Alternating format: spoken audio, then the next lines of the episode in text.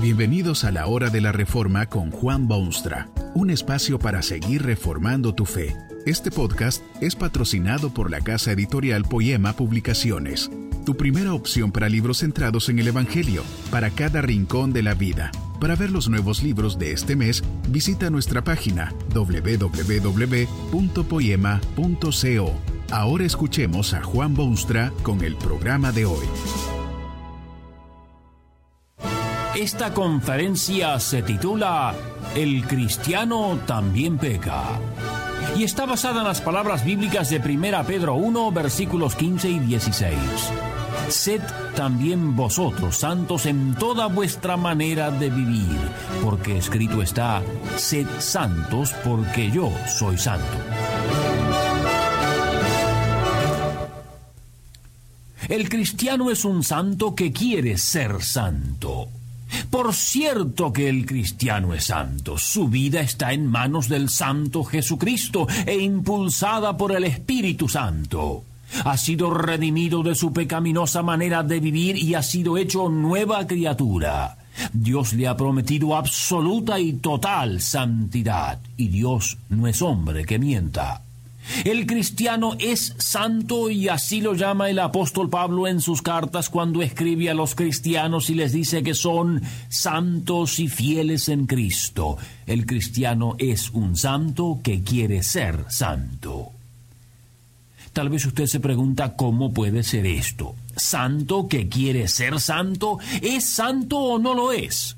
Si es santo, ¿por qué quiere serlo? Bueno, el cristiano, aunque santo, también peca. Triste y trágico ciertamente, pero el cristiano también peca. Hace lo contrario a la voluntad de Dios, viola sus leyes saludables, se mete en lugares donde no debe y se ensucia las manos como los demás en su mundo. El cristiano también peca.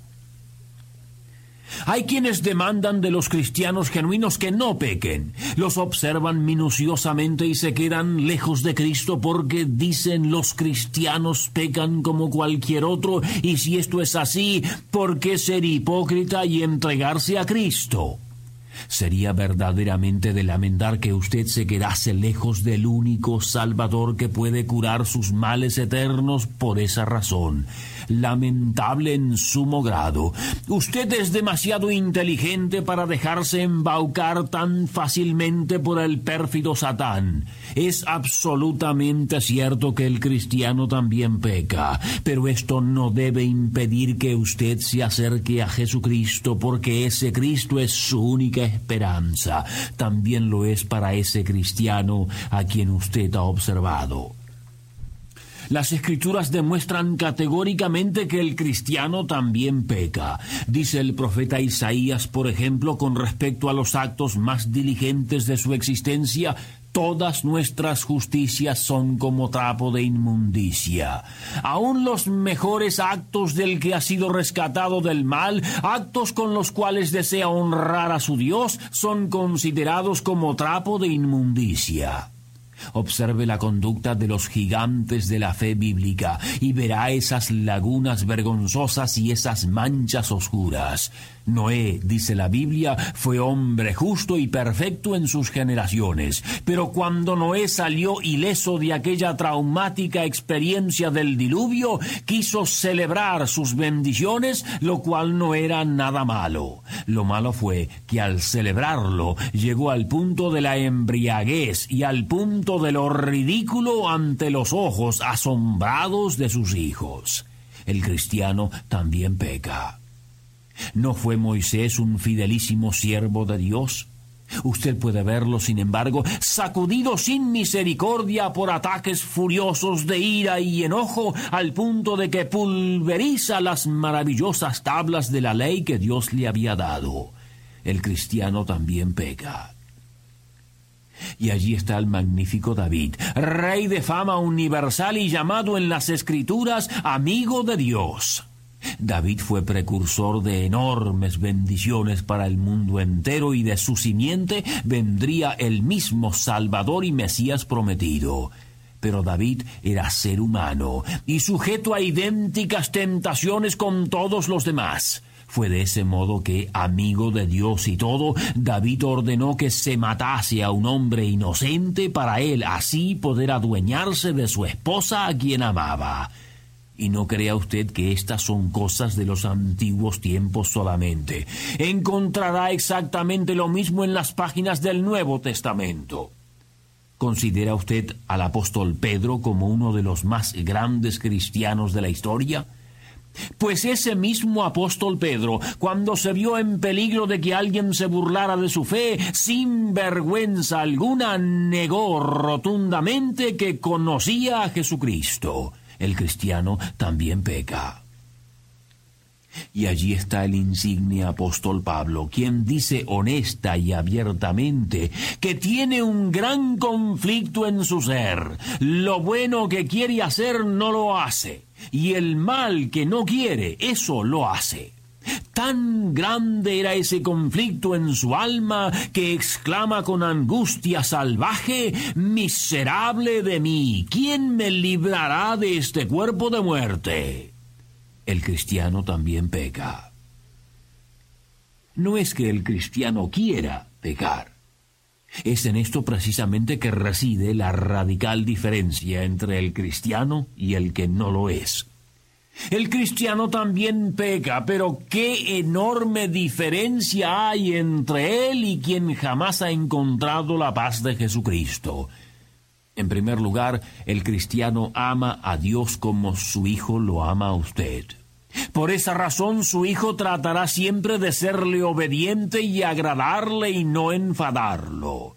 El cristiano ama a Dios con todo su corazón y todas sus fuerzas y toda su alma, y por eso trata siempre de serle obediente, de agradarle, de ponerlo contento, mientras que al incrédulo poco y nada le importa si Dios se complace o se disgusta, si Dios lo ve o no lo ve, ni piensa siquiera en Dios ni se cuida de no ofenderlo. En segundo lugar, la diferencia no está en que el cristiano peca y el otro no, sino más bien en lo que ocurre después de haber pecado. El hombre que no conoce a Cristo tiene restricciones ciertamente, siente ciertos temores de hacer el mal en menor o mayor grado, pero la verdad es que tal persona peca generalmente como si tal conducta es parte normal de la existencia humana. Tal vez le gusta mentir. Mejor dicho, usa la mentira como cosa natural en la vida humana. Miente de vez en cuando para evitarse complicaciones, para no disgustar a los demás o por cualquier otra razón. Miente con relativa frecuencia y jamás se le ha ocurrido siquiera que eso está mal o que tal cosa lo llevará a la condenación eterna o cosas así. El cristiano, sin embargo, cuando por cualquier causa descubre que ha mentido, automáticamente se siente incómodo, inmediatamente se dirige a su Padre Celestial y abiertamente le confiesa sus mentiras. Tal vez cometió usted adulterio, solo lo saben usted y aquel con quien lo cometió. Bueno, Dios también lo sabe, pero a usted no le importa si Dios lo sabe o no. El cristiano sabe que Dios lo sabe, y eso le traspasa el corazón de dolor y remordimiento. Hasta puede llorar por lo que ha hecho, mientras que usted se considera muy hombre y muy culto y muy digno porque ha hecho lo que otros solo desean en su corazón.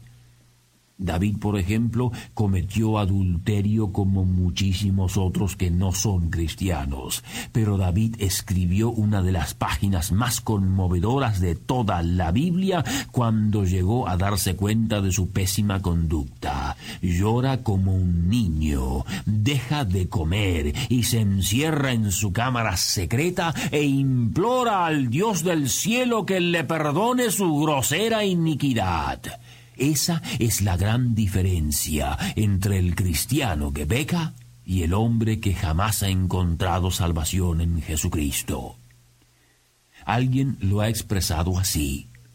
Quien vive genuinamente convencido que se merece el infierno, es probable que jamás llegue a tal lugar. Y quien cree que es digno del cielo, cierto es que jamás entrará en aquellas mansiones de gloria. Hay otra diferencia radical entre el cristiano que cae en tentación y el que no quiere saber nada del único Salvador. El cristiano puede ir a Dios, pedirle perdón y sobre todo obtener ese perdón. Ha ocurrido miles y millones de veces y ocurre todos los días de nuevo. ¿Cree usted acaso que un David tuvo que vivir el resto de su vida con el peso de su transgresión aplastándole el alma? Por supuesto que no. Dios tuvo misericordia de él y le perdonó sus faltas. ¿Cree usted que el apóstol Pedro vivió el resto de su vida como prisionero de su culpa? Por supuesto que no. Dios lo había perdonado y lo había perdonado por causa de Jesucristo en quien había puesto su confianza y su fe. El cristiano de hoy en día que comete pecado tiene esos mismos recursos puede ir a Dios, confesarle su maldad y recibir absoluto perdón y sentirse libre de esa culpa y ese peso, completamente libre. Dice un observador de las cosas modernas, Jamás he visto tanta ansiedad, falta de seguridad y abundancia de culpa como la que encuentro hoy en día. No solo hay gente enferma mental y emocionalmente, sino que hay indicaciones de estas cosas aún en la gente normal. ¿Por qué viven así los míseros humanos? Hay fuente de perdón para su culpa, hay perdón para sus pecados. Usted puede encontrarlo en la cruz estupenda del maravilloso Jesucristo. Esa cruz no es invento del hombre para librarse de su culpa, es algo que vino de Dios. Es Dios el que ofrece perdón, el mismo Dios contra el cual el hombre ha pecado. Que este mensaje nos ayude en el proceso de reforma continua según la palabra de Dios. Si quieres profundizar en la exposición bíblica, puedes buscar más recursos en www.poema.co. Allí encontrarás libros que te ayuden a entender la palabra de Dios y aplicarla a tu vida. Poema, el Evangelio para cada rincón de la vida. Nos vemos en el próximo episodio de La Hora de la Reforma con Juan Bonstra.